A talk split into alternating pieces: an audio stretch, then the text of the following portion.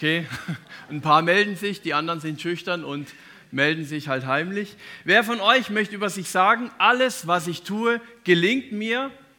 Ich will viel Erfolg haben, ich will einen guten Ruf genießen, ich will einen guten Einfluss haben, ich will etwas Positives bewirken in der Gesellschaft, beruflich weiterkommen und einen tollen Partner haben. Ich denke, das würden wir alle unterschreiben und sagen, ja, das will ich. Natürlich wissen wir, das Leben ist anders, aber eigentlich wünsche ich mir, dass es so vorwärts geht. Und jetzt die gute Nachricht. Es ist tatsächlich möglich, ein Leben zu führen, das von Segen überschüttet wird.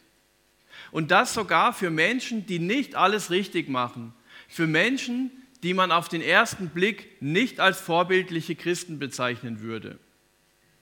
Wobei ich denke, ähm, dass es gefährlich ist, sich Christen als Vorbild zu nehmen. Ich glaube schon, dass man an einzelnen Christen auch vorbildliche Elemente herausziehen kann und sagen kann, oh, in dem Punkt ist die Person mir ein Vorbild. Aber es, ist, es kann auch gefährlich sein, weil ich sage, oh, der war mir immer ein Vorbild und jetzt kam raus, dass er dieses und jenes getan hat. Und das will Gott nicht. Gott will, dass wir uns an Jesus Christus ein Vorbild nehmen, aber nicht an den Christen als ganze Person. Es gibt einen Mann in der Bibel, der wurde von Gott mit Segen überschüttet. Und über ihn steht dort, überall war er erfolgreich und kam als Sieger zurück. Also das ist kaum noch zu toppen. Überall erfolgreich und immer als Sieger zurückkehren. Das wäre doch toll, wenn das in unserem Leben auch so wäre. Nach jedem Meeting, nach jeder Besprechung, nach jedem Arbeitstag erfolgreich zurückkommen und sagen, wow, ja, heute war es richtig gut. Alles, was ich getan habe, ist mir gelungen. Wenn man das über dein Leben sagen könnte, alles, was du tust, gelingt dir, dann hast du ein positives, glückliches Leben. Egal, was du anfasst, es wird zu Gold. Das hat David erlebt der als Hirtenjunge berufen wurde, das Volk Israel zu leiten. Doch jetzt, heute war er noch kein König, aber er war trotzdem schon ein gesegneter junger Mann. Und die Frage, die wir uns heute stellen, ist, was muss ich tun, damit Gott mich mit Segen überschüttet? In 1 Samuel, ab Vers 8, äh Vers, 1 Samuel 18 ab Vers 5 lese ich vor, David unternahm unter Sauls Befehl verschiedene Feldzüge. Wohin Saul ihn auch schickte, überall war er erfolgreich und kam als Sieger zurück. So machte Saul ihn schließlich zum Oberbefehlshaber seiner Truppen. Im ganzen Volk war David beliebt und auch alle Untergebenen des Königs schätzten ihn. Als David und die Israeliten nach dem Sieg über die Philister zurückkehrten, zogen Frauen aus allen Städten König Saul entgegen. Sie sangen und tanzten und schlugen die Tamburine und empfingen die Sieger mit Jubel und mit Musik. Immer wieder sangen die Frauen den Vers, Saul hat tausend Mann erschlagen, David aber zehntausend. Das ist doch richtig cool. David ist richtig erfolgreich, egal wohin er geht, wohin er geschickt wird. Überall kommt er erfolgreich zurück. Und deshalb wird er auch befördert. Er bekam mehr Verantwortung, mehr Ansehen, mehr Gehalt. Aber es kommt noch besser. Sogar im Volk und bei seinen Untergebenen ist er sehr beliebt. Und es ist ja nicht immer so, wenn jemand befördert wird, dass er automatisch beliebter wird. Manchmal ist es ja auch so, da wird jemand befördert und jeder denkt, oh, der ist eigentlich fehl am Platz und hat dann gar nicht so viele Freunde. Bei David war es aber so, bei seinen Untergebenen und beim Volk war er sehr beliebt, wurde noch beliebter. Und auch die Frauen tanzten David entgegen und singen für ihn. Und das ist keine vom König organisierte Dankesparty, wo ein paar bezahlte Cheerleaderinnen für ihn tanzen, sondern es ist ein spontaner Fangesang von Menschen, die echt begeistert sind. Da spricht das Herz. Und überall, wo das Herz spricht, da ist Leben, da will man dabei sein, da ist echte Freude, da, da passiert was. David schwimmt wirklich im Segen Gottes. Alles läuft reibungslos. Ein Erfolg wartet auf den nächsten. Eine Stufe ist goldener als die nächste. So kann es immer weitergehen. So wäre der Weg in den Himmel schön gepflastert. Doch leider geht es so nicht weiter. Als Gott David so richtig großzügig segnete, da fingen die Probleme erst an. Der Segen Gottes bringt plötzlich ungeahnte Probleme. Und da kann man sich schon fragen, das ist doch ein Widerspruch, wenn einer so im Segen lebt, wo sind dann die Probleme? Wir denken ja, oh, wenn ich voll gesegnet wäre, habe ich keine Probleme. Aber hier fangen die Probleme mit dem Segen erst an. Und wenn wir gleich den Bibeltext weiterlesen, dann kann es sogar sein, dass du sagst, also wenn das so läuft, dann will ich gar nicht im Segen leben.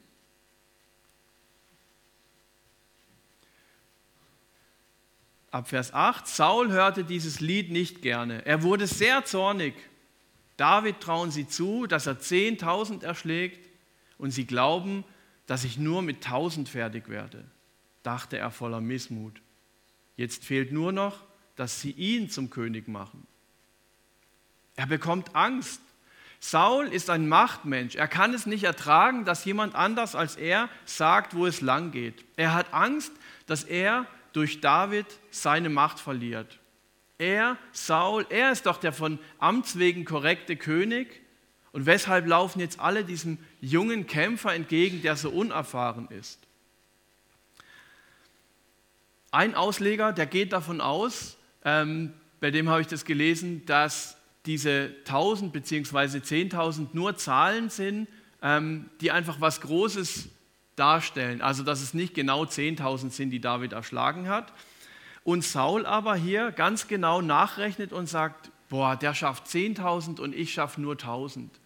Und das ist so ein typisches Merkmal für jemand, der ganz verbissen an einer Sache festhält, der Angst hat, dass er Macht verliert. Wenn jemand ganz kleinlich alles nachrechnet, obwohl doch hier was ganz großzügig gemeint war. Im lebendigen neuen Leben mit Gott werden Kräfte freigesetzt, die der Gottlose vergeblich an sich sucht. Plötzlich haben Menschen geistliche Vollmacht, obwohl sie weder ausgebildet noch erfahren sind, weil ihre Kraft von Gott kommt.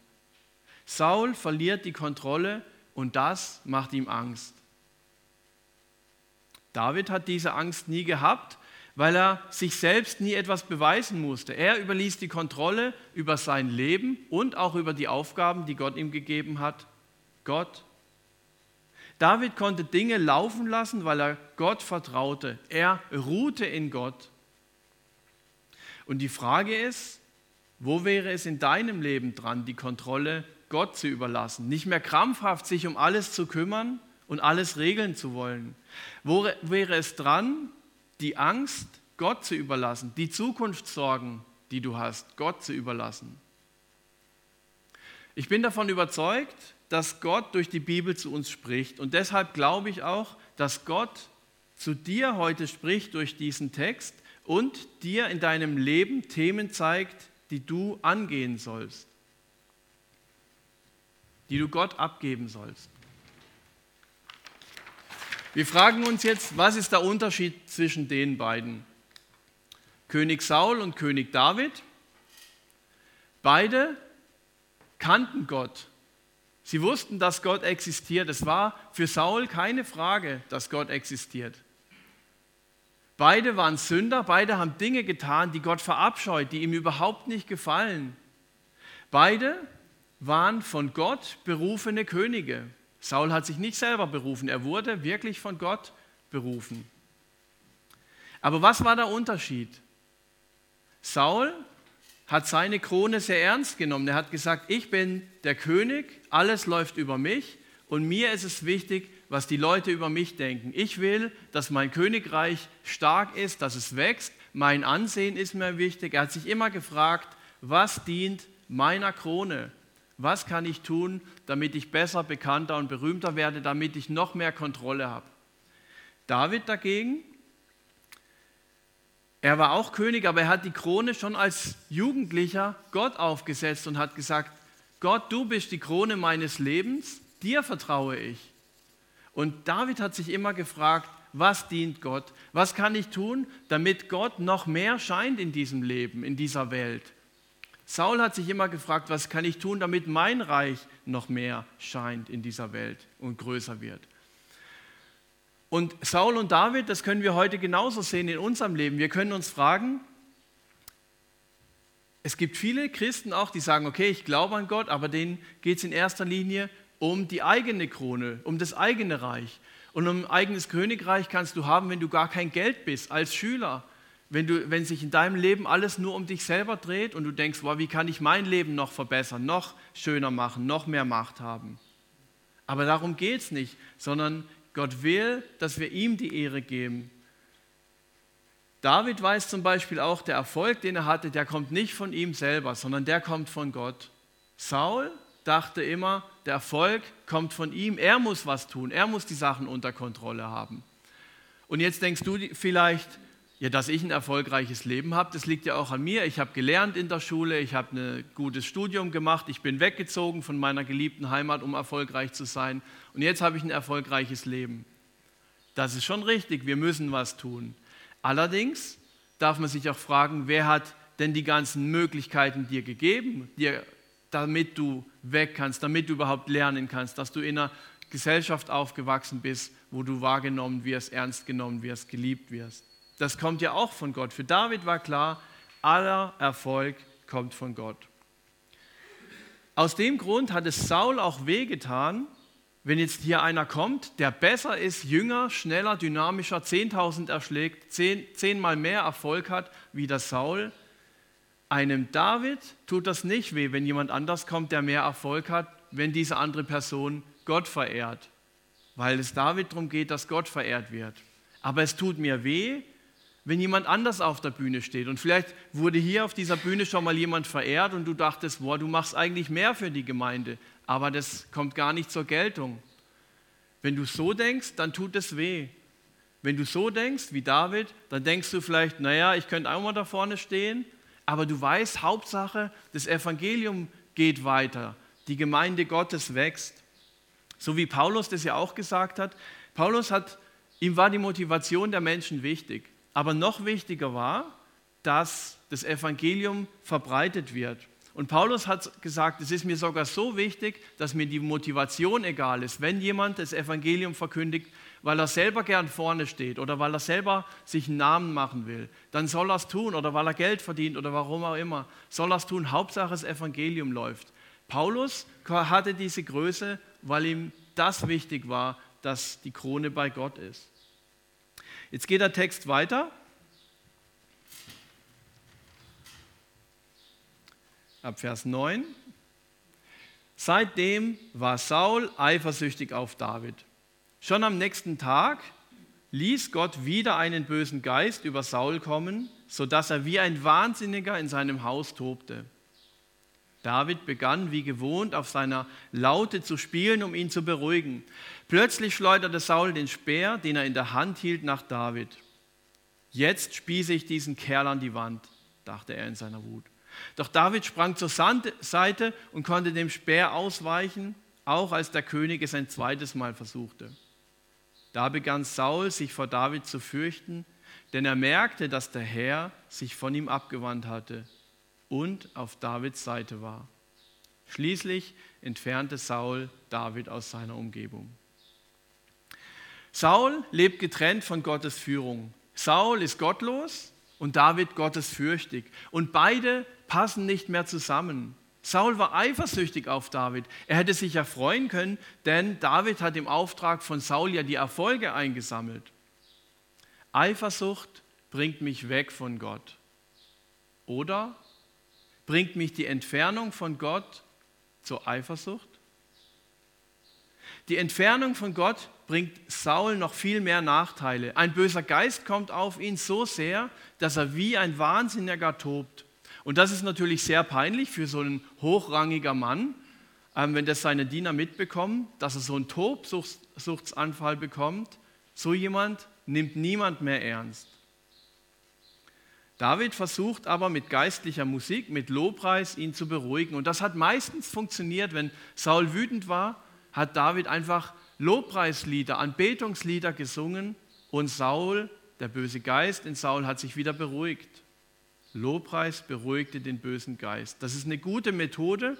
Auch wenn ich Lobpreis höre, bete ich Gott an, meine Gedanken werden auf Gott ausgerichtet und ich werde wieder ermutigt. Also es ist wirklich, da steckt eine, eine Wirkung, eine Macht dahinter, wenn ich Lobpreis höre.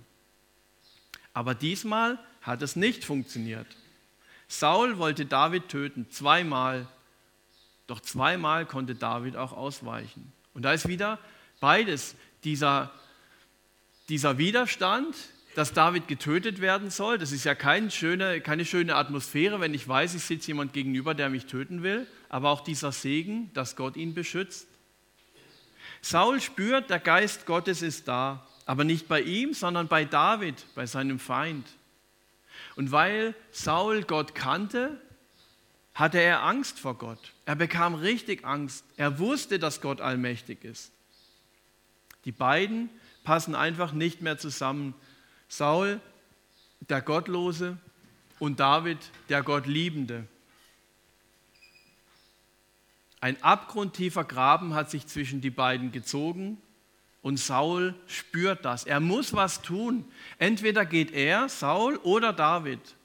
Und Saul spielt seine letzte Macht aus und bleibt. Lieber setzt er den erfolgreichen David vor die Tür, er entfernt ihn und gibt ihm die Verantwortung über 1000 Soldaten. Das wäre in Deutschland so eine mittelgroße Kaserne. Oder man kann es auch vergleichen, wenn jetzt Angela Merkel nicht mehr Bundeskanzlerin wäre, sondern nur noch Bürgermeisterin von Bremen. Ist ja immer noch was, aber es ist peinlich und erniedrigend für jemanden, der mal viel Macht hatte. Und so war es für David auch. Das, war, das ist nicht schön, wenn ich viel Verantwortung habe und plötzlich habe ich nur noch einen kleinen Bereich. Aber Gott ist weiterhin mit David und so war er wieder erfolgreich. Gott ist nicht abhängig von den Umständen. Er kann dich in jeder Situation segnen. Vielleicht hast du auch so eine Situation, wo du jetzt herabgestuft wirst, von einer großen Wohnung in eine kleine, von einer kleinen Wohnung ins Altersheim, von einem großen Freundeskreis zu einem kleinen Freundeskreis. Aber für Gott ist es überhaupt kein Problem. Er kann dich trotzdem segnen. Egal, ob du in einer kaputten Familie aufgewachsen bist oder nicht. Egal, ob du in einer erfolgreichen Firma arbeitest oder in einer verstaubten Behörde. Es gibt auch nicht verstaubte Behörden, aber es hat einfach so gut gepasst. Was kann ich tun, damit ich im Segen lebe?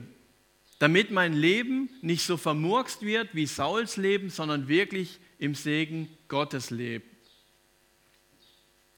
Und das Geheimnis lüfte ich hier gerne an der Stelle.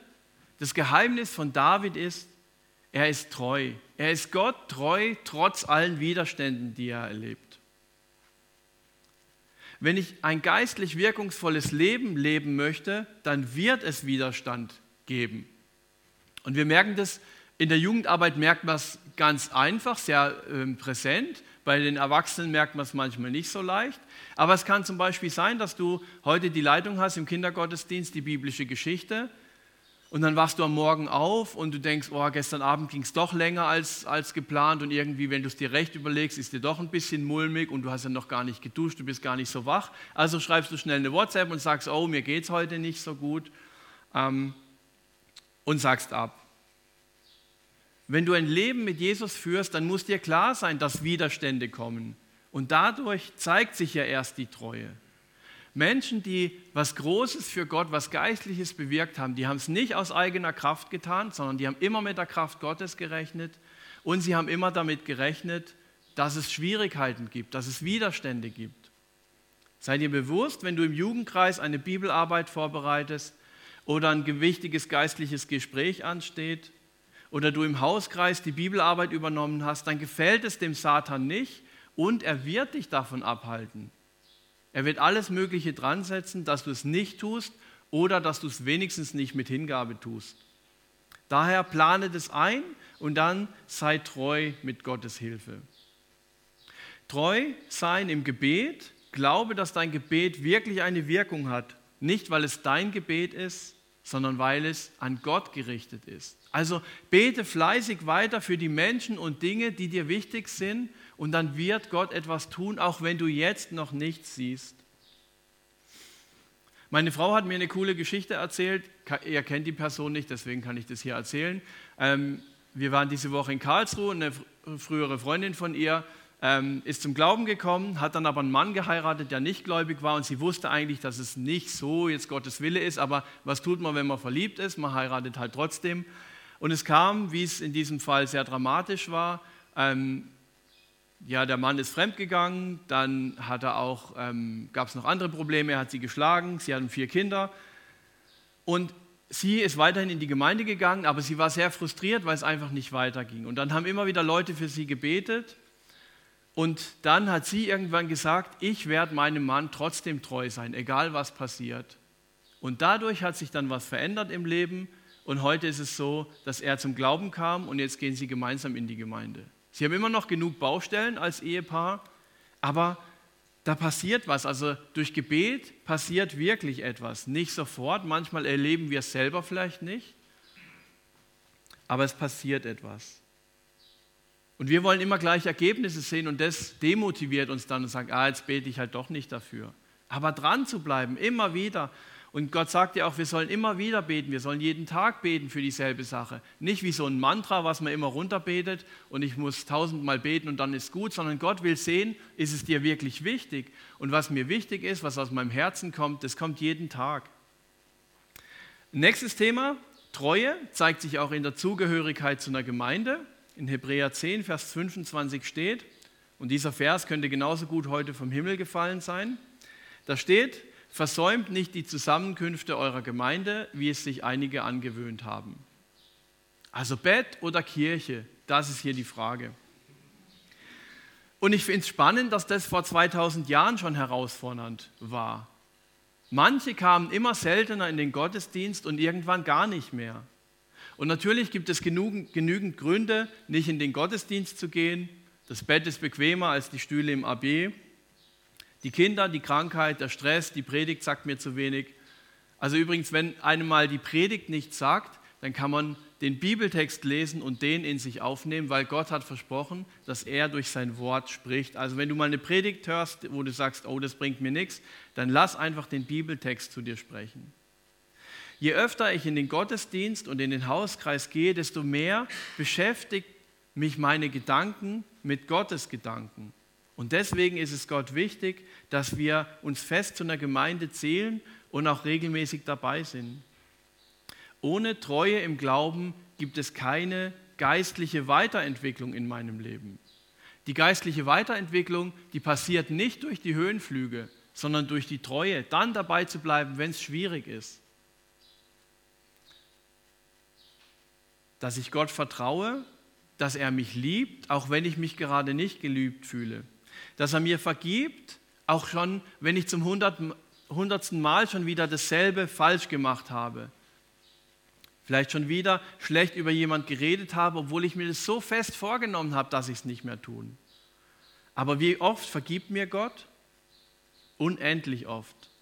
Und bei einer Sünde, die immer wieder kommt, die ich schon lange in meinem Leben vielleicht habe, da sollte ich nie sagen, naja, so schlimm ist es nicht, denn dadurch verachte ich Gottes Gebote und setze mich über sie, sondern es ist besser zu sagen, ja, es ist schlimm, aber ich schaffe es nicht.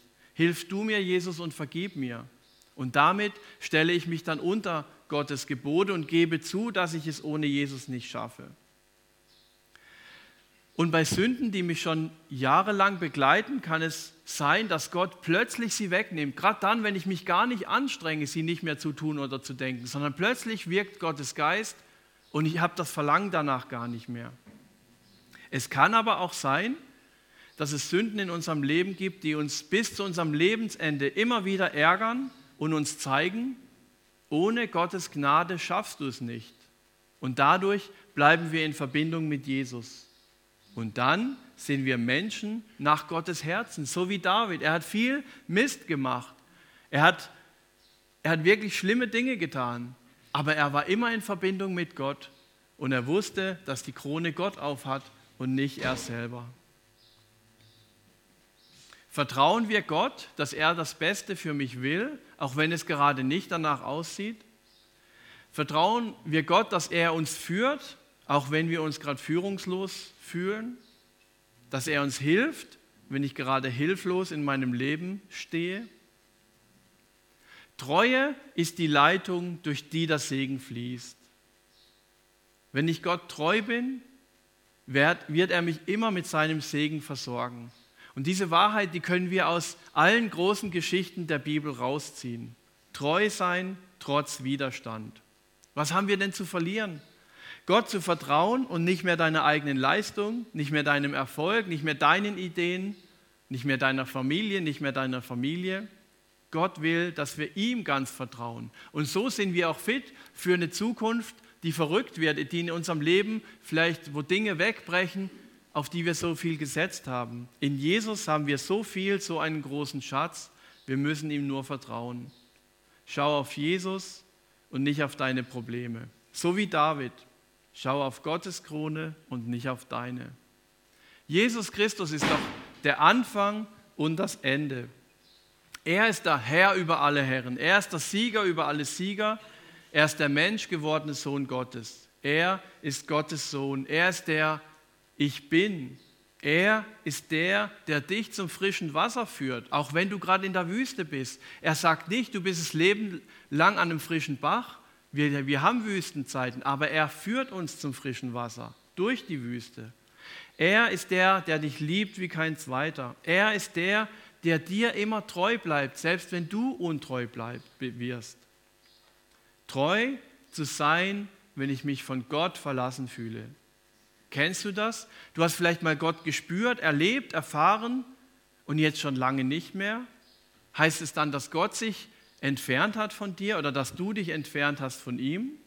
Vielleicht. Aber es kann auch ein Test sein, zu schauen, ob du ihm vertraust, auch wenn du ihn nicht erlebst.